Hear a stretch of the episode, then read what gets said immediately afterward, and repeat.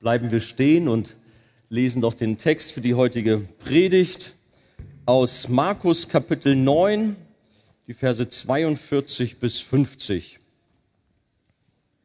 Markus 9, 42 bis 50. Wer aber einem der Kleinen, die an mich glauben, Anstoß zur Sünde gibt, für den wäre es besser, dass ein Mühlstein um seinen Hals gelegt und er ins Meer geworfen würde. Und wenn deine Hand für dich ein Anstoß zur Sünde wird, so haue sie ab. Es ist besser für dich, dass du als Krüppel in das Leben eingehst, als dass du beide Hände hast und in die Hölle fährst, in das unauslöschliche Feuer, wo ihr Wurm nicht stirbt und das Feuer nicht erlischt. Und wenn dein Fuß für dich ein Anstoß zur Sünde wird, so hau ihn ab. Es ist besser für dich, dass du lahm in das Leben eingehst, als dass du beide Füße hast und in die Hölle geworfen wirst, in das unauslöschliche Feuer, wo ihr Wurm nicht stirbt und das Feuer nicht erlischt. Und wenn dein Auge für dich ein Anstoß zur Sünde wird, so reiß es aus. Es ist besser für dich, dass du einäugig in das Reich Gottes eingehst, als dass du zwei Augen hast und in das höllische Feuer geworfen wirst, wo ihr Wurm nicht stirbt und das Feuer nicht erlischt. Denn jeder muss mit Feuer gesalzen werden, wie jedes Opfer mit Salz gesalzen wird. Das Salz ist etwas Gutes. Wenn aber das Salz salzlos wird, womit wollt ihr es würzen? Habt Salz in euch und haltet Frieden untereinander. Bis dahin das Wort Gottes. Setzt euch doch gerne.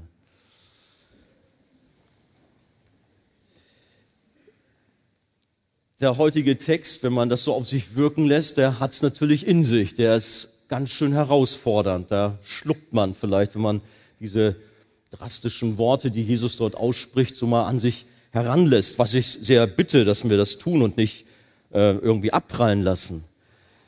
Es geht um Himmel oder Hölle in der heutigen Predigt unter anderem. Ein ewiges Leben in Gemeinschaft mit Gott, in Frieden, Freude und Glück, in Harmonie, in wunderbarer Gemeinschaft mit all den Heiligen dort im Himmel und natürlich in erster Linie mit Gott. Das die eine Seite oder die andere in ewiger Trennung von ihm, von dem lebendigen Gott, in schrecklicher Qual und Einsamkeit. Ich habe die Predigt überschrieben zwischen Himmel und Hölle. Ich glaube, in vielen Gemeinden, da würde man jetzt schon sagen, gut, dann gehe ich jetzt. Bleib bitte. Man mag sowas nicht mehr hören. In den Himmel schon, aber über die Hölle spricht man heute nicht mehr. Aber lasst uns hören, was Gott uns heute Morgen zu sagen hat. Ich habe ähm, von dem Vater von David Wilkerson gehört. Weiß nicht, ob ihr den David Wilkerson noch kennt. Der war ja Pastor dort im, am Times Square in New York. Und äh, sein Vater war auch Pastor. Das war so ein, so ein Haudegen, der hat so auf dem Land so seinen Dienst getan. Und einmal hat er in einer kleinen Landkirche dort auch eine Predigt über die Hölle gehalten. Und während er so gepredigt hat, da wanderten seine Hände mal so in seine Hosen und Jackentaschen und plötzlich hat er gedacht, was hab ich denn hier? Und da hat er Knallerbsen in der Hand plötzlich gehabt. Und während der Predigt, ich weiß nicht, ob das jetzt bewusst war oder weil er das loswerden wollte, soll er sie wohl so hinter sich geworfen haben und hat dann weiter über die Hölle gepredigt. Naja gut, das hat natürlich etwas ausgelöst. Es knallte und prasselte und es roch auch ein wenig. Und nachdem die Predigt zu Ende war, hat sich das dann im Land rumgesprochen. Wenn der alte Wilkerson über die Hölle predigt, dann hört man das Feuer knistern und man nimmt Brandgeruch wahr. Also ich habe heute Morgen nicht diese Hilfsmittel, um das ein wenig zu unterstreichen, aber das Wort Gottes reicht, denke ich, auch, um uns das sehr nahe zu bringen, was Jesus selber ja uns nahe bringen möchte hier mit diesem Text. Wir sind immer noch in einem Gespräch von Jesus mit den Jüngern, in einem Training. Er coacht ja seine Schüler, seine Freunde, seine Jünger und gibt ihnen ganz wichtige Dinge mit für die Nachfolge. Bei Coach oder Training denken wir vielleicht oft an so einen Fußballtrainer, der auch am Spielfeldrand ist und sagt, kommt, gebt alles und achtet darauf, wo was schief läuft.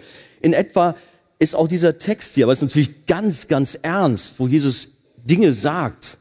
Achtet darauf, gebt alles. Aber wir gehen der Reihe nach dadurch. Ich habe diesmal nicht drei Punkte wie normalerweise, sondern vier.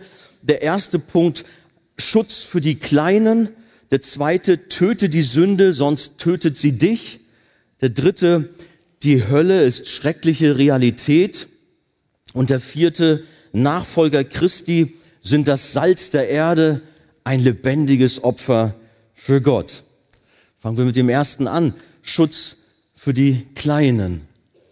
Jesus sagt zu Beginn unseres Abschnitts, wer aber einem der Kleinen, die an mich glauben, Anstoß zur Sünde gibt, für den wäre es besser, dass ein Mühlstein um seinen Hals gelegt und er ins Meer geworfen würde. Wer ist hier gemeint mit den Kleinen? Ich habe viele Kommentare gewälzt und äh, manche Prediger auch geschaut, was sie dazu gesagt haben. Da gibt es tatsächlich unterschiedliche Auslegungen, wer mit den Kleinen so im Einzelnen gemeint sind, auch wenn das alles irgendwo zusammenhängt. Die Jünger könnten selbst gemeint sein, die durchaus auch als kleine, als geringe bezeichnet werden. Das findet man in Matthäus 10, 42 oder Kapitel 25, 40 Matthäus, dass sie als die Geringen bezeichnet werden. Und im direkten Zusammenhang mit unserem Gesamttext wird auch deutlich, dass es schon auch so sein könnte, weil in Vers 41 hat Jesus zu seinen Jüngern vom Lohn gesprochen, den man bekommt, wenn man den Jüngern etwas Gutes tut. In dem Fall ging es darum, ihnen ein Glas frisches Wasser zu reichen. Und jetzt direkt danach kommt der Vers 42 mit dieser Warnung, die also so auch verstanden werden könnte, dass sie, dass man äh, gewarnt wird, sich nicht an den Nachfolgern Christi zu vergreifen und sie im Glauben zu verführen. Wenn man nur an die Schriftgelehrten und Pharisäer denkt, die natürlich viel Einfluss damals hatten und so auch Verführer waren, auch für die Jünger. Bereits im Alten Testament hat Gott sehr davor gewarnt, seine Propheten, sein Volk anzutasten. Ich erinnere nur an dieses Wort, wo es heißt, wer mein Volk antastet, der tastet meinen Augapfel an. Ein ganz sensibler Bereich und Gott spricht das so an. In erster Linie verstehen wir unter dem Begriff kleine, jedoch im Allgemeinen junge und schwache Gläubige. Gut, die Jünger waren auch schwach und jung im Glauben irgendwo. Natürlich ist auch allgemein darunter zu verstehen, dass Kinder gemeint sind. Denn unmittelbar zuvor hatte Jesus ja ein Kind in die Mitte der Jünger gestellt. Könnt ihr euch dran erinnern? Das war kurz zuvor und hat das Kind auch wohl auf seine Arme genommen, um den Jüngern zu demonstrieren, was sie von der Demut, der Bescheidenheit, der Einfachheit eines Kindes, von dem Wesen eines Kindes lernen können. Das heißt nicht, dass ein Kind perfekt ist, aber er hat es als Beispiel benutzt, im Gegensatz zu der Selbstsucht, dem Egoismus der Jünger, die noch gekämpft haben, wer von ihnen der Größte sei. Jesus warnt mit drastischen Worten, sich an Kindern zu vergreifen und es zur Sünde zu verführen, wie es im Übrigen auch in der Parallelstelle in Matthäus 18, die Verse 1 bis 7 zu lesen ist. Nur so schön, dass wir gerade heute doch hier eine Kindersegnung hatten. Wir haben das Bild hier noch vor Augen, unsere Familien mit den Kindern, Kinder ein Geschenk Gottes. Und wir handeln als Gemeinde so, wie es der Herr Jesus uns aufgetragen hat. Wir haben Markus 10 schon gelesen, werden demnächst auch nochmal eine nähere Predigt sicherlich über das Thema Kindersegnung hören. Wir weihen unsere Kinder, die ein Geschenk von Gott sind, wir weihen sie ihm. Und nicht nur die Eltern haben Verantwortung, sondern auch wir als Gemeinde haben Verantwortung oder auch Verpflichtung für die Kinder, alles zu geben und sie zu umsorgen und zu, um, äh, zu beschützen, dass sie auch im Glauben gerade wachsen können. Und da bin ich sehr dankbar. Nun stehe ich ja auch vor euch hier als Jugendpastor der Arche-Gemeinde seit vielen Jahren. Ich glaube, mittlerweile bin ich schon fast dienstältester Jugendpastor in Deutschland, weiß ich nicht so genau. Ähm, aber es ist eine Freude, diesen Dienst tun zu dürfen. Und nicht nur für die Arche-Jugend, das ist wunderbar, wie Gott segnet, aber auch bei den Roll Rangers. Auch dort ist es wunderbar, wie wir auch in der Arche-Gemeinde auch den Teenagern dienen dürfen. Oder den Arche-Kids. Matt und sein ganzes Team machen einen großartigen Dienst. Oder auch schon im Mini-Treff. Jeden Donnerstag ist es, glaube ich, treffen sich die Mütter mit den Kindern dort. Also wir haben hier in der Gemeinde viele Möglichkeiten und durch die Gnade Gottes dürfen wir sie auch ausnutzen, um den Kleinen, den Jungen auch zu dienen, so dass sie das Evangelium hören, im Glauben wachsen. Das finden wir übrigens auch im Alten Testament. Dort hat Gott es schon auch seinem Volk dort aufgetragen, achtet darauf, dass die Kinder das Evangelium hören. Nur mal so zwei Kostproben. Einmal aus Psalm 78, die Verse 5 bis 7. Denn er hat ein Zeugnis aufgerichtet in Jakob und ein Gesetz gegeben in Israel. Und hört mal, er gebot unseren Vätern, es ihren Kindern zu verkünden, damit das spätere Geschlecht es wisse, die Kinder, die noch geboren werden sollten, damit auch sie aufständen und es ihren Kindern erzählten damit diese auf Gott ihr Vertrauen setzten und die Taten Gottes nicht vergessen und seine Gebote befolgten. Also ein Auftrag, immer wieder die Botschaft von der Liebe Gottes, von den Taten Gottes weiterzugeben, von einer Generation an die nächste. Da haben wir alle einen Auftrag. Oder auch Joel 1, 1 bis 3, das Wort des Herrn, das an Joel, den Sohn Petuels, erging. Hört, dass ihr Ältesten und achtet darauf, alle Bewohner des Landes, ist so etwas jemals in euren Tagen oder in den Tagen eurer Väter geschehen? Und jetzt erzählt davon euren Kindern und eure Kinder, ihren Kindern und deren Kinder, dem künftigen Geschlecht.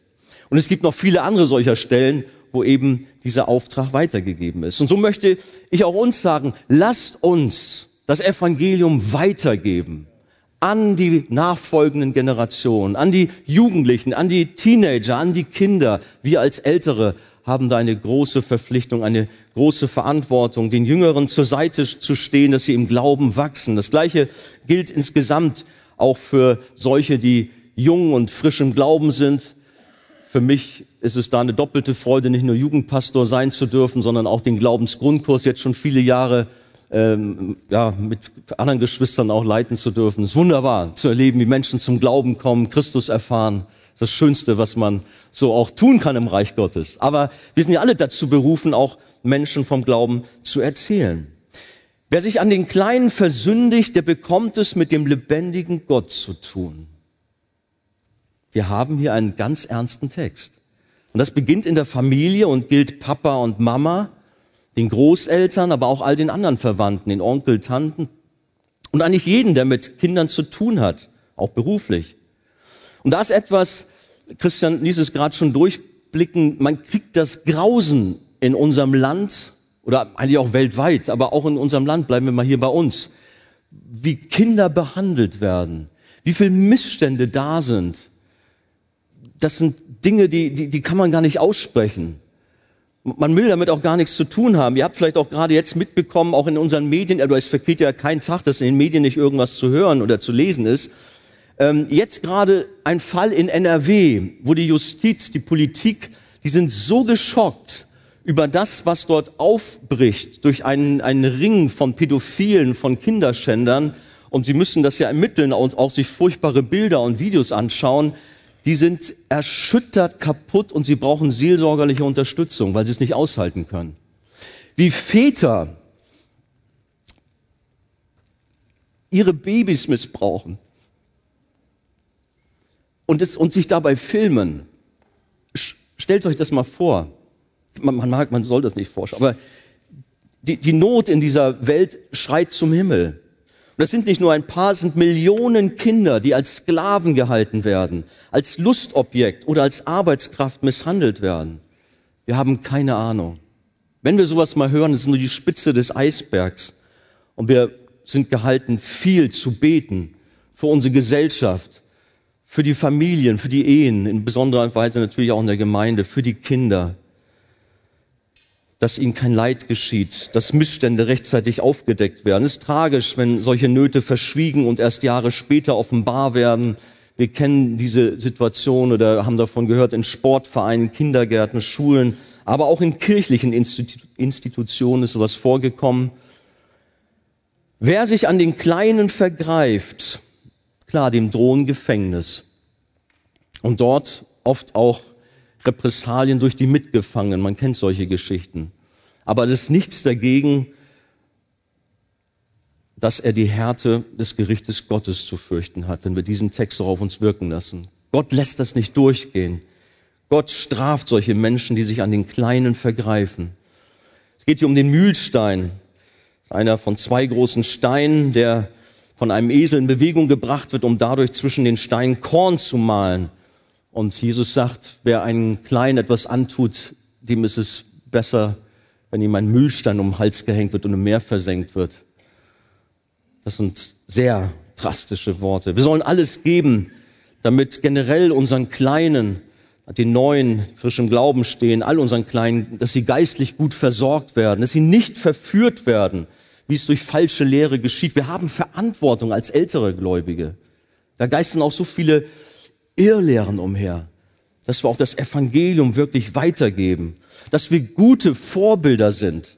Wie schade, wenn langjährig Gläubige so charakterlos sind, so schwach sind und auch immer wieder sich versündigen an Jüngeren. Tut es nicht, sondern nehmt auch da Verantwortung wahr, dass ihr euch nicht an den Kleinen versündigt. Gott selbst wacht über den Kleinen und er beschützt sein Volk.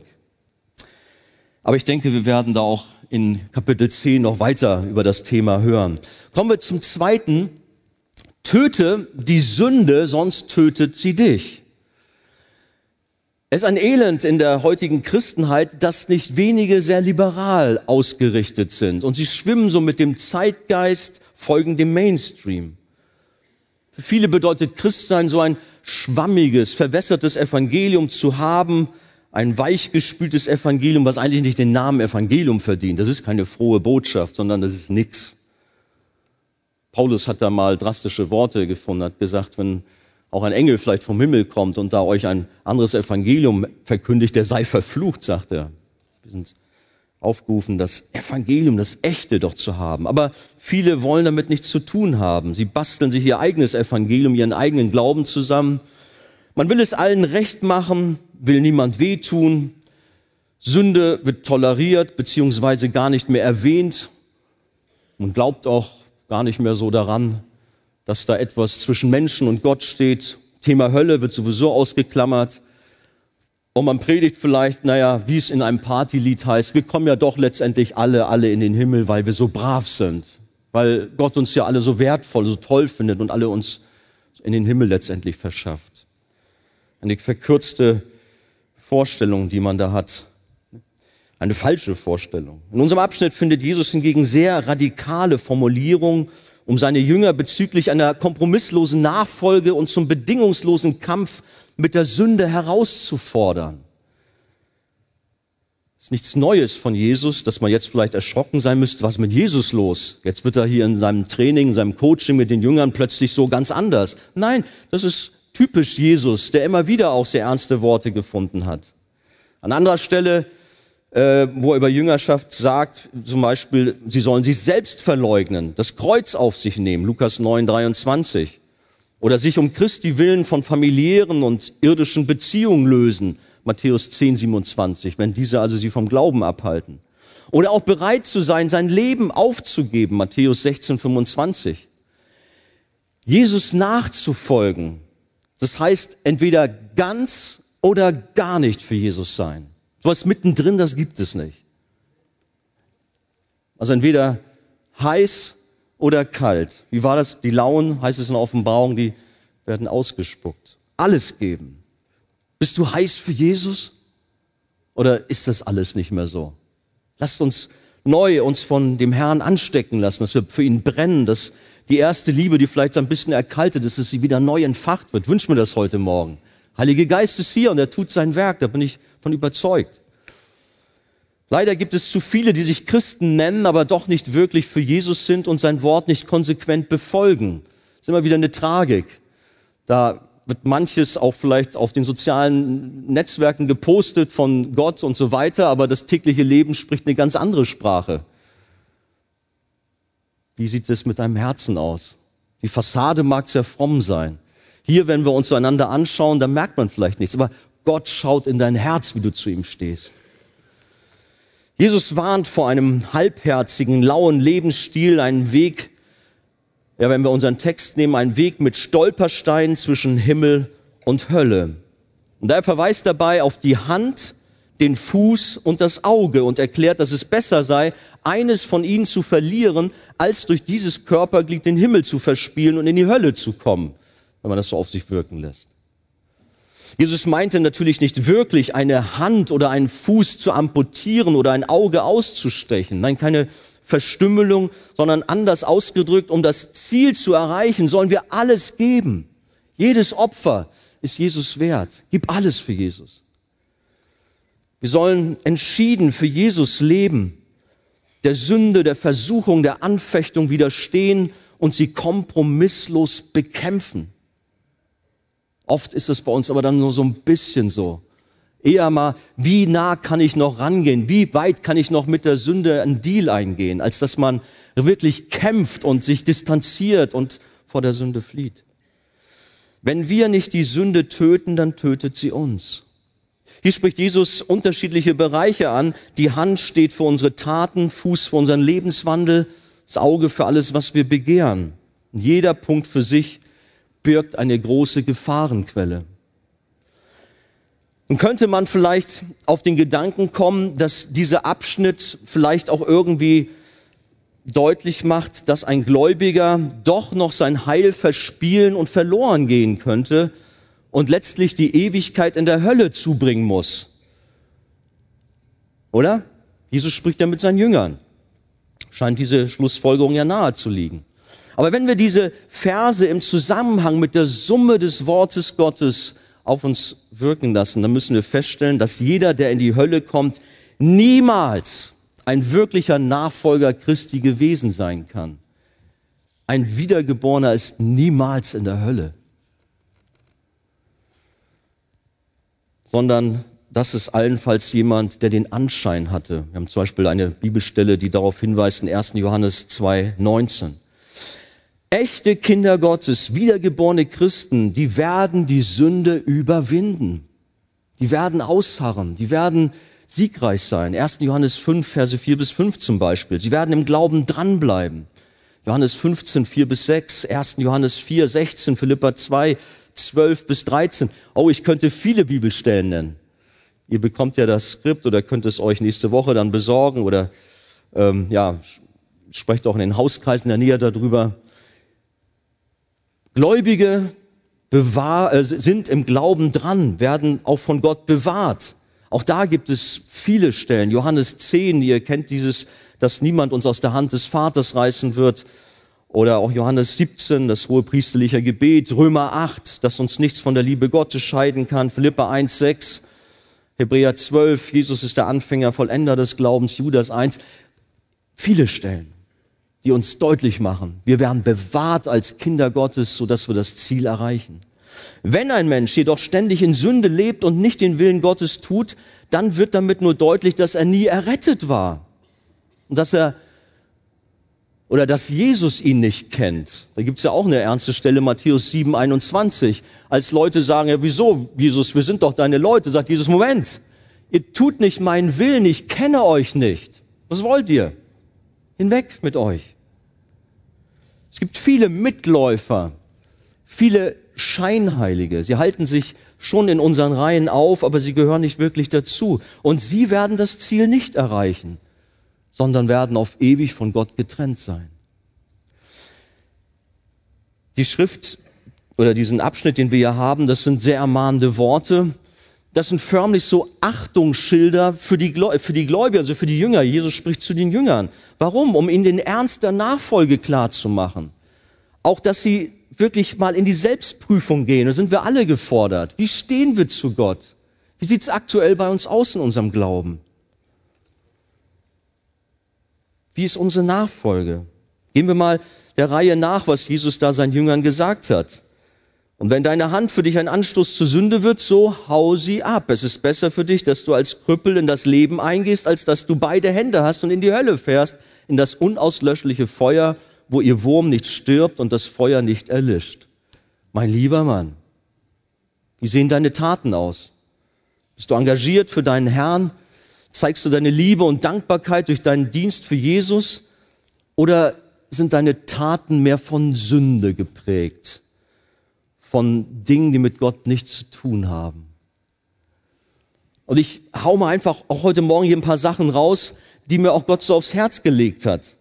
Ich habe niemand Spezielles im, im, Blick. Nicht, dass jemand denkt, aha, wir hatten da gesprochen, jetzt haut er mir noch einen über die Rübe da vorne. Nein, nein. Überhaupt nicht, sondern einfach, was Gott mir so aufs Herz gelegt hat. Vielleicht befindest du dich in dubiosen Machenschaften, mitunter sogar ungesetzliche Dinge. Du weißt, was gemeint ist. Wie willst du damit vor Gott bestehen? Hör auf mit krummen Geschäften. Lass die Finger davon. Jesus hat dir ernste Worte gesagt. Hör auf damit. Hau die Hand ab, sagt Jesus, lieber ohne Hand in den Himmel als mit beiden Händen in die Hölle. Oder das nächste. Und wenn dein Fuß für dich ein Anstoß zur Sünde wird, so hau ihn ab. Es ist besser für dich, dass du lahm in das Leben eingehst, als dass du beide Füße hast und in die Hölle geworfen wirst, in das unauslöschliche Feuer, wo ihr Wurm nicht stirbt und das Feuer nicht erlischt. Wir sollen mit der Botschaft des Friedens unterwegs sein, das Evangelium zu verkündigen, gestiefelt im Auftrag des Herrn, das Evangelium weiterzugeben. Aber da ist die Sünde, die dich nicht loslässt und du immer wieder an Plätze und Orte der Sünde gehst, unter anderem an einem ausschweifenden Partyleben teilnimmst. Ja, heute ist Gottesdienst, heute bist du hier, heute haben dich die Füße hierher getragen. Aber was machst du in der Woche? Wo hältst du dich da auf? Wo bist du da unterwegs? Wie sieht es aus mit Drogen? Da sind zwielichtige Freundschaften. Du weißt doch ganz genau, dass sie deinem Leben als Christ schaden und dich vom Glauben wegziehen. Deine Füße, die wollen dich auf den Kiez nach St. Pauli tragen und immer da, wo du für dich Lust erfährst, wo du dich in Sünde baden kannst. In irgendwelchen Diskotheken, Clubs und Bars, die dich doch nur runterziehen und zur Sünde verleiten und Stolpersteine darstellen. Wie ist dein Leben? Lebst du ganz und gar für Jesus oder eierst du so rum, mal hier, mal da und meinst irgendwie alles mit deinem Glauben verbinden zu können? Hör, was Jesus heute sagt. Wenn dein Fuß dich zur Sünde verleitet, hau ihn ab. Lieber ohne Fuß in den Himmel als mit beiden Beinen in die Hölle. Nimm die Beine in die Hand und lauf weg und mach einen großen Bogen um die Orte. Weißt doch ganz genau, wo du immer wieder zu Fall kommst. Warum gehst du dahin? Sei bereit, auch Freundschaften zu kappen, auch wenn es weh tut, wenn sie dich vom Glauben abhalten. Immer wieder auch dieses Thema, dass man eine Partnerschaft mit Ungläubigen eingeht, wo man doch genau weiß, das ist nicht der Wille Gottes. Hör auf damit. Sei konsequent und folge Jesus. Oder das nächste, wenn dein Auge für dich ein Anstoß zur Sünde wird, so reiß es aus. Es ist besser für dich, dass du einäugig in das Reich Gottes eingehst, als dass du zwei Augen hast und in das höllische Feuer geworfen wirst wo ihr Wurm nicht stirbt, das Feuer nicht verlischt. Unsere Augen, unsere Sehnsucht, die sollen auf Jesus gerichtet sein. Aber was ist bei dir los? Du bist unzufrieden, deine Sehnsucht, deine Begierden sind voller Sünde. Jeder Frau guckst du hinterher und dein Kopf ist aufgrund des Pornokonsums verseucht, sodass du Frauen zu Lustobjekten degradierst. Ich weiß, ich hau hier Sachen raus. Aber ist es nicht so. Wie viele Männer haben da einen furchtbaren Kampf und auch die Frauen leiden zum Teil darunter, dass sie nicht vom Internet lassen können, auch der Gestalt, dass sie da auf Seiten gehen, die überhaupt nicht gut sind, die dir den, im Glauben nicht weiterhelfen, ganz und gar nicht. Pornografie ist ein schlimmes Thema, bis hinein in Leitungskreise in Gemeinden haben wir gehört, dass auch diese Themen auch wirklich um sich greifen, diese Sünde. Jesus hat gesagt, dass der Ehebruch bereits in unseren Gedanken beginnt. Matthäus 5, 28. Oder deine Augen sind ständig neidisch auf das Auto, das Haus deines Nächsten gerichtet. Merkst du nicht, wie dich Eifersucht, wie dich Neid zerstört? Jesus sagt, steche deine Augen aus oder dein Auge aus, lieber blind in den Himmel als sehend in die Hölle. Schließe einen Bund mit den Augen, sage ich, wie Hiob es getan hat. Eine schöne Stelle in Hiob 31.1. Oder lerne auch von den furchtbaren ehebrecherischen Versagen, zum Beispiel von David und Bathseba. Wir haben diese Beispiele in der Schrift uns zur Ermahnung gegeben, damit wir eben nicht so sind wie ein David, der dort aus Langeweile auf seinem Dach umherspaziert und plötzlich seine Augen auf die nackte Frau fallen und er kann nicht davon lassen, bleibt dran, holt sie zu sich, betreibt Ehebruch und lässt sogar noch ihren Mann ermorden. Ihr kennt die Geschichte. Aber das zeigt nur in drastischer Weise, wie auch unsere Augen, unsere Lust uns verführt, uns kaputt macht. Möge Gott Bewahrung schenken, dass wir uns konsequent abwenden mit unserem Blick und unseren Blick stattdessen auf Jesus, auf das Kreuz richten. Jesus hat hier diese radikalen Aussagen, wie schon gesagt, nur bildlich gemeint, damit wir entschieden im Kampf gegen die Sünde sind. Ich meine, eigentlich kämen wir auch nicht damit aus, wenn wir unsere Hände und Füße abpacken würden und Augen ausstechen. Eigentlich müssten wir den ganzen Körper verstümmeln, weil unser ganzer Körper ist betroffen und letztlich müssen wir unser Herz ausreißen. Das Herz ist das Kern der Problematik. Ihr kennt diese Stelle aus Markus 27 bis 23, wo Jesus sagt, was aus dem Menschen herauskommt, das verunreicht den Menschen, denn von innen, aus dem Herzen des Menschen kommen was? Kommen die bösen Gedanken hervor, Ehebruch, Unzucht, Mord, Diebstahl, Geiz, Bosheit, Betrug, Zügellosigkeit, Neid, Lästerung, Hochmut, Unvernunft. All dieses Böse kommt von innen heraus und verunreinigt den Menschen. Hey, das eigentliche Problem, das können wir nicht selbst beheben, indem wir uns äußerlich kasteien, sondern wir brauchen ein neues, ein heiliges und reines Herz. Und das können wir nicht irgendwie uns selber herbeibringen oder irgendwo etwas mit Gewalt dort erzwingen. Wir brauchen die Gnade Gottes. Jakobus 1, Verse 14, 15 lesen wir, sondern jeder Einzelne wird versucht, wenn er von seiner eigenen Begierde gereizt und gelockt wird. Danach, wenn die Begierde empfangen hat, gebiert sie die Sünde. Die Sünde aber, wenn sie voll, vollendet ist, gebiert den Tod. Ja, in uns, das ist eine bittere Quelle. Wir brauchen ein neues Herz. Und dieses neue Herz ist ein Geschenk von Gott. Das größte Geschenk, ein wunderbares Werk des Heiligen Geistes, der Menschen von innen neu schafft. Eine neue Geburt. Und heute Morgen sitzen so viele hier, die das erleben durften. Sie ein neues Herz bekommen haben. Und dir, der du das noch nicht erlebt hast, mache ich Mut. Wende dich an Jesus. Sage zu ihm, bitte, schenkt auch mir ein neues Herz. Ezekiel 36, Vers 26 finden wir dieses Thema. Setze dein Vertrauen auf Jesus. Er hat am Kreuz den Sieg errungen und unsere Sünde, unser Versagen auf sich genommen. 2. Korinther 5, 21 spricht davon. Der Kampf ist schon entschieden. Du brauchst dir da nicht mehr irgendwie jetzt mit Gewalt etwas antun, sondern Jesus hat den Kampf am Kreuz errungen und, oder entschieden. Aber aus Liebe und Dankbarkeit und Hingabe führen wir ein heiliges Leben.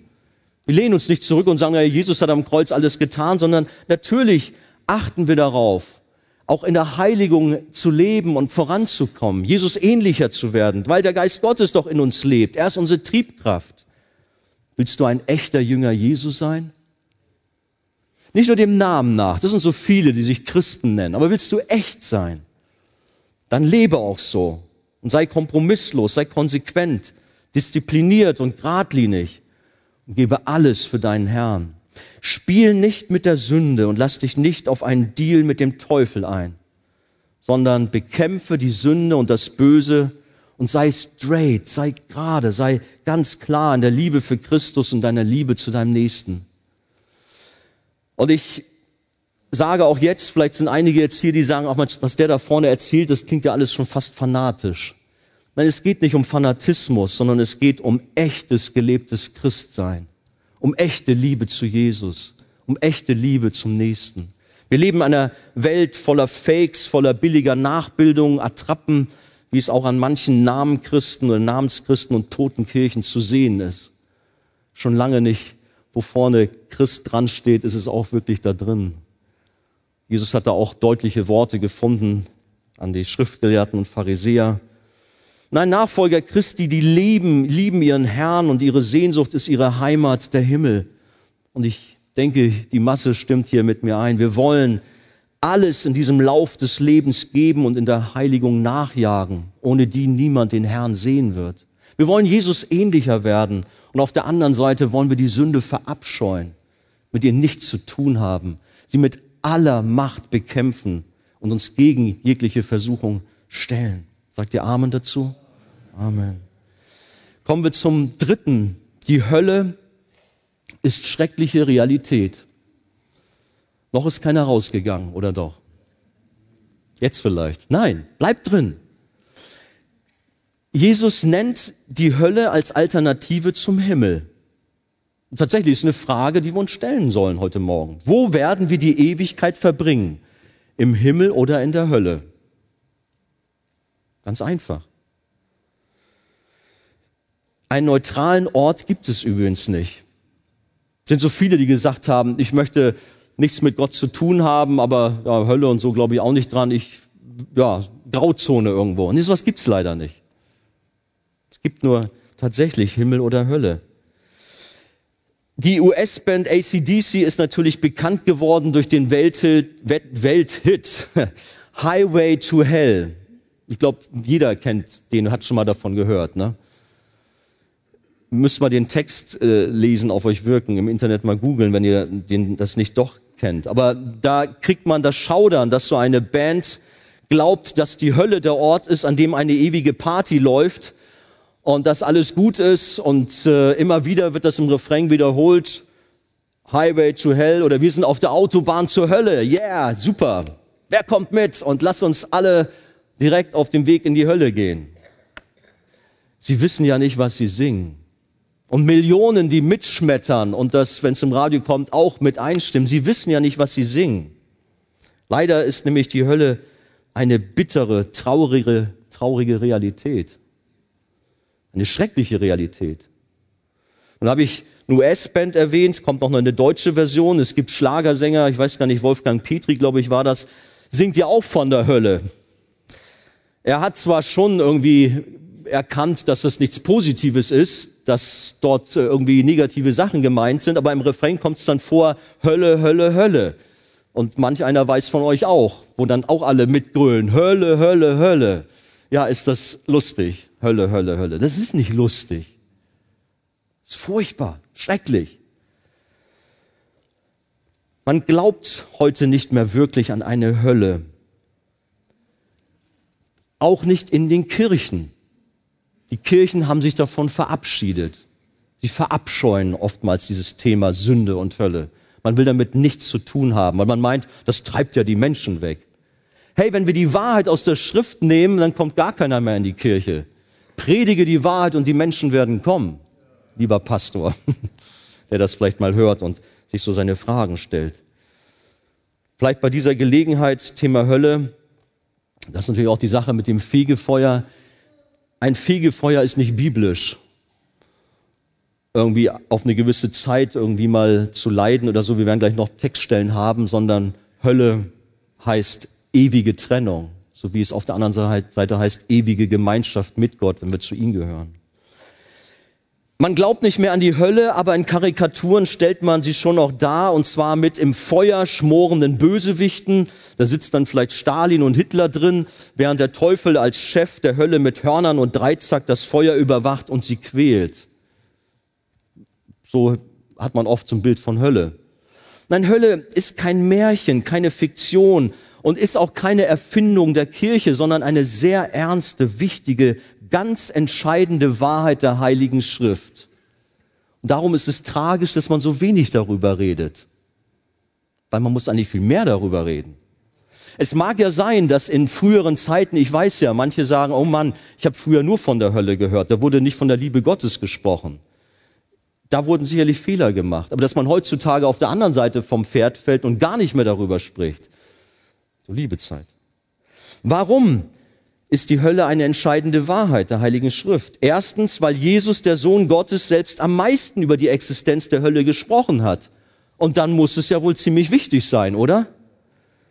Nicht nur hier in unserem Bibeltext, den wir ja schon größten Teil gelesen haben, sondern auch in vielen anderen Abschnitten der Schrift, zum Beispiel Matthäus 10, 28, Matthäus 23, 15, Matthäus 23, 33 und auch dieser hier, die ich lese, ist von der Hölle die Rede. Jetzt Matthäus 25, 40, 46. Und der König wird ihnen antworten und sagen, wahrlich, ich sage euch, was ihr einem dieser meiner geringsten Brüder getan habt, das habt ihr mir getan. Dann wird er auch denen zur Linken sagen, also ist etwas, was Jesus sagt als Beispiel, geht hinweg von mir, ihr Verfluchten, in das ewige Feuer, das dem Teufel und seinen Engeln bereitet ist. Denn ich bin hungrig gewesen und ihr habt mich nicht gespeist. Ich bin durstig gewesen und ihr habt mir nicht zu trinken gegeben. Ich bin ein Fremdling gewesen und ihr habt mich nicht beherbergt. Ohne Kleidung und ihr habt mich nicht bekleidet. Krank und gefangen und ihr habt mich nicht besucht. Dann werden auch sie ihm antworten und sagen, Herr, wann haben wir dich hungrig oder durstig oder als Fremdling oder ohne Kleidung oder krank oder gefangen gesehen und haben dir nicht gedient? Dann wird er ihnen antworten, wahrlich, ich sage euch, was ihr einem dieser Geringsten nicht getan habt, das habt ihr mir auch nicht getan. Und sie werden in die ewige Strafe hingehen, die Gerechten aber in das ewige Leben. Und es gibt viele Texte von Jesus, wenn man die mal so richtig auf sich wirken lässt, dann muss man eigentlich Gänsehaut bekommen. Da muss man eigentlich vor Ehrfurcht erzittern. Es wird einmal eine große Trennung geben und zu Jesus in die Herrlichkeit des Himmels kommen nur die, die ihm wirklich nachgefolgt sind. Aber nicht solche, die nur dem Namen nach dabei waren, aber niemals wirklich zu Jesus gehörten. Das Wort, das Jesus hier für Hölle benutzt, lautet Gehenna. Das ist eigentlich die Bezeichnung für das Hinnomtal südlich von Jerusalem. Und dieses Tal, das war die Müllkippe oder besser kann man vielleicht sagen, die Müllverbrennungsanlage der damaligen Stadt Jerusalem. Hier warfen die Bewohner ihren gesamten Unrat hin und verbrannten ihn. Die Feuer über den Bergen voller Abfall und den verwesenen toten Kadavern, die gingen niemals aus. Immer wieder kam Neues hinzu und das Feuer brannte und brannte. Und Jesus hatte dies vor Augen und spricht von der Hölle als dem Ort gleich dem ewigen Feuer, da ihr Wurm nicht stirbt und ihr Feuer nicht verlischt, wie es in unserem Text heute heißt. Auf der anderen Seite bezeichnet er die Hölle auch als äußerste Finsternis, Matthäus 22, 13, an dem es nur Heulen und Zähneknirschen gibt, Matthäus 13, 42. Bevor dieses Tal dort in, bei Jerusalem zu einer schrecklichen Mülldeponie wurde, da war es schon ein sehr grausiger Ort, an dem im alten Israel dem Gott Moloch Kinderopfer dargebracht wurden. 2. Könige 23, 10, Jeremia 7, 31 und 32, 35. Und deshalb hat Gott diesen Ort zu einem Gerichtsort gemacht, so sagt es Jeremia 7, Vers 32. In jedem Fall ist die Hölle der schrecklichste Ort mit größter Qual und im Übrigen ist er auch der Aufbewahrungsort des Teufels und seiner Dämonenengel, die auf ewig dort festgehalten werden. Der Teufel ist da kein Chef oder so, sondern er selber landet dort. Offenbarung 2010 und der Teufel, der sie verführt hatte, wurde in den Feuer- und Schwefelsee geworfen, wo das Tier ist und der falsche Prophet und sie werden gepeinigt werden Tag und Nacht, von Ewigkeit zu Ewigkeit. Über die Wahrheit der Hölle muss man sprechen. Einmal, weil Jesus sie so wichtig gefunden hat, aber dann auch zweitens, die Wahrheit der Hölle ist wichtig, weil sie uns zeigt, wie unendlich abhängig wir von Gott sind. Viele Theologen glauben, dass die Beschreibung der Hölle eher als Metaphern zu verstehen sind, die aber ausdrücken sollen, wie schrecklich der Zustand ist, wenn man absolut von Gott getrennt ist. Dunkelheit als Bild der Isolation und Feuer als Bild auf den Schmerz dieser Trennung und der Zerstörung. Gehenna, dieses Wort, was Jesus gebraucht, bedeutet Zersetzung, sein Ort der fortschreitenden Verwesung, des andauernden Verfalls, an dem man von Gott völlig entfernt ist und den Segen, den man hier im Leben selbst als sündiger Mensch noch von Gott empfangen hat, nicht mehr bekommt. Liebe, Frieden, Freude, einfach alles, was Gott ausmacht, ist dort nicht mehr vorhanden. Das können wir uns gar nicht vorstellen. Die Seelen des Menschen wurden geschaffen, um Gott anzubeten und ihm Ehre zu machen. In der Hölle hört sie nicht auf zu existieren, die Seele, aber sie verliert aufgrund der Gottesferne alles Schöne an Gefühlen und Empfindungen, alles, was sie ausmacht. Die Hölle ist ein Ort voll von Bitterkeit, von Reue, von Trauer, von Wut, von Angst und Zorn, so sagt es Römer 2, Verse 8 bis 9. Drittens, die Hölle ist wichtig, weil es uns den Ernst und die Gefahr des Lebens vor Augen stellt. Viele finden den Gedanken der ewigen Qual und Strafe unfair und unerträglich, dass Gott Menschen in die Hölle schickt. Wie kann er nur? Was ist das für ein Gott der Liebe, wenn er Menschen in die Hölle schickt? In Römer 1 sehen wir, dass Gottes Zorn nichts anderes bedeutet, als die Menschen dahin zu geben, sich selbst zu überlassen, sodass sie tun können, was sie selbst wollen und auf diesem eigenen Irrweg im Chaos der Sünde versinken. Sie bekommen nur das, was sie wollen, die ewige Trennung von Gott und das ist Hölle. Der Mensch will mit Gott nichts zu tun haben, er will getrennt sein von Gott. Bitte. Aber das ist Hölle. In der Beispielsgeschichte von Jesus über den reichen Mann und den armen Lazarus sagt Abraham auf die Bitte des Reichen, der in der Hölle Qualen leidet und darum bittet, dass man seine Brüder auf der Erde warnt. Sie haben Mose und die Propheten, auf diese sollen sie hören. Wir haben die Bibel. Hört doch, was die Bibel sagt. Hört den Predigten zu. Wie in Römer 1, 20 im Übrigen auch deutlich gemacht wird dass der Mensch keine Entschuldigung hat. Er hätte es besser wissen müssen, aber er lehnte seinen Schöpfer ab und hat dafür die Konsequenzen zu tragen. Und viertens, die Lehre von der Hölle ist dann aber auch noch ganz wichtig, dass wir damit die Liebe Gottes besser verstehen können. Das ist etwas ganz Entscheidendes. Der Vater sandte seinen Sohn in die Welt, um uns vor der Hölle zu retten. Jesus hat alles für uns gegeben, damit wir eben nicht von ihm auf ewig getrennt sind, sondern vielmehr ewig mit ihm leben und bei ihm in der Herrlichkeit des Himmels sind. Jesus hat am Kreuz für uns die Hölle durchlebt, wenn wir uns mal daran erinnern, was Jesus dort durchgemacht hat. Und zwar nicht aufgrund der Dornenkrone, aufgrund der Striemen auf dem Rücken oder der Nägel in Hände und Füße, sondern aufgrund deiner und meiner Sünde, die auf ihn gelegt worden ist. Jesus wurde selbst zur Sünde und dann musste er erleben, dass sein Vater sich in seinem Zorn über die Sünde von ihm abwandte. Jesus erlitt Höllenqualen dort am Kreuz. Wissen wir das überhaupt, welche Dimensionen das sind? Und in diesen Höllenqualen rief er aus, mein Gott, mein Gott, warum hast du mich verlassen? Er war am Kreuz isoliert und damit in absoluter Finsternis. Er war am Feuer und sein Körper löste sich auf. Er war getrennt von Gott, seinem geliebten Vater. Das war die Hölle. Aber dieser teure Preis war für Jesus nicht umsonst, denn er erkaufte sich eine unzählbare Schar. Die Schafe seiner Herde wurden damit zu seinem Eigentum. Jesaja 53, 11 lesen wir, nachdem seine Seele, also Jesus Mühsal erlitten hat, wird er seine Lust sehen und die Fülle haben. Durch seine Erkenntnis wird mein Knecht, der Gerechte, viele gerecht machen und ihre Sünde wird er tragen. Jesus hat uns am Kreuz gerettet, die wir zu ihm gehören. Die Sünde kann uns insofern nichts mehr anhaben. Wir sind sein Eigentum. Jesus weiß, dass alle seine echten Nachfolger bei ihm sein werden, weil er selbst dafür gesorgt hat. Und der Himmel kann als Gegensatz zur Hölle nicht größer sein. Hören wir die Worte Gottes aus Offenbarung 21, 3 bis 4. Und ich hörte eine laute Stimme aus dem Himmel sagen, siehe das Zelt Gottes bei den Menschen. Und er wird bei ihnen wohnen. Und sie werden seine Völker sein und Gott selbst wird bei ihnen sein, ihr Gott. Und Gott wird abwischen alle Tränen von ihren Augen und der Tod wird nicht mehr sein. Weder Leid noch Geschrei noch Schmerz wird mehr sein. Bei Gott ist ewiges Glück, ewige Freude, ewige Herrlichkeit. Freuen wir uns darauf. Der Himmel ist die Heimat der Gläubigen, nicht die Hölle. Aber die, die nicht zu Gott gehören, kommt zu Gott, wendet euch ihm zu. Ein Ort der ewigen Gemeinschaft mit Gott ist der Himmel. Glück, Harmonie, Frieden und Freude, einfach perfekt kann man mit Worten gar nicht richtig erklären. Kommen wir zum Schluss. Der letzte Punkt.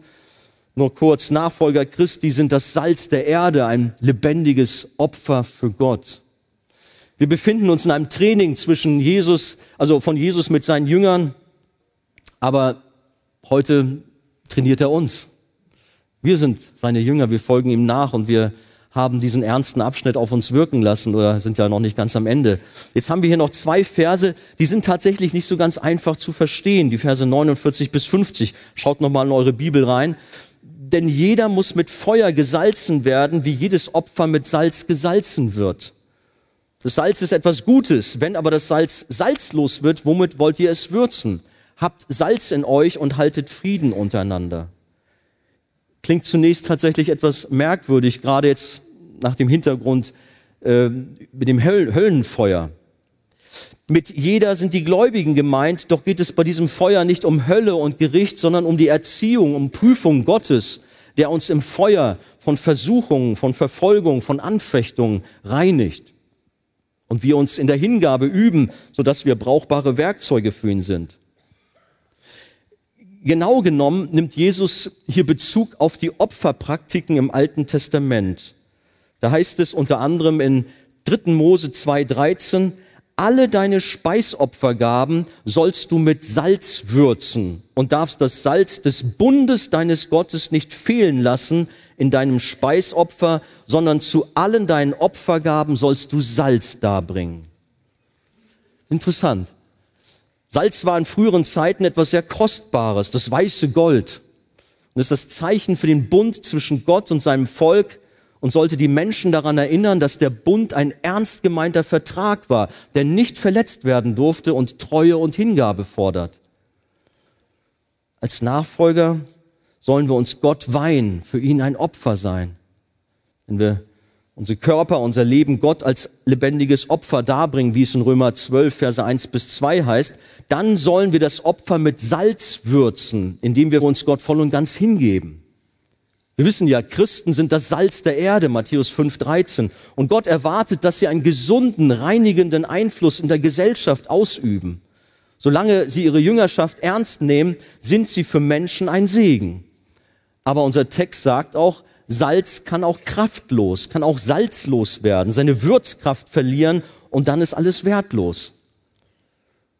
Wir sind ja mit Jesus dort im alten Israel, da gab es viele verschiedene Salze auch aus dem Toten Meer, aber oft war dieses Salz mit anderen Substanzen vermischt, sodass sie keine reinigende und konservierende Kraft hatten und unnütz und sogar schädlich waren, weil sie eher sogar verunreinigende Wirkung hatten. Aber dieses Bild gilt auch für uns Christen. Wir sind das reine Salz der Erde. Wir sollen es sein. Wir sind es. Aber vermischt mit Sünde, mit Ungehorsam, mit Unfrieden, Unversöhnlichkeit, Bitterkeit, Jezorn, Neid, Eifersucht und so weiter. Überhaupt mit, wenn man ein unheiliges Leben führt, das Gott keine Ehre macht, dann ist die Salzkraft dahin. Ein Christ, der nicht als Christ lebt, ist unglaubwürdig und schadet dem Reich Gottes. Deshalb wollen wir uns doch eng an Jesus halten und sind auch heute Morgen dazu aufgerufen, das zu zeigen am Ende dieses Gottesdienstes und uns neu auf ihn ausrichten, auch korrigieren lassen, wo es nötig ist, um für ihn ein wohlgefälliges Opfer zu sein, um für ihn zu leben und alles zu geben. Wir sollen Frieden untereinander halten, heißt es am Ende dieses Abschnitts. Und an anderer Stelle in Johannes 13, 35, da wird die Liebe als das Kennzeichen wahrer Jüngerschaft herausgestellt. Haben wir Frieden und Liebe untereinander hier? Wir sollen wahre Jünger sein. Das wollen wir. In jedem Fall wollen wir ihn, Jesus Christus, unseren Herrn, verherrlichen. Als reines Salz, als strahlendes Licht in dieser Welt. Wir wollen unserem Herrn alle Ehre geben. Wollen wir das? Soli Deo Gloria. Dann sagt doch noch einmal laut Amen. Amen. Gott segne euch.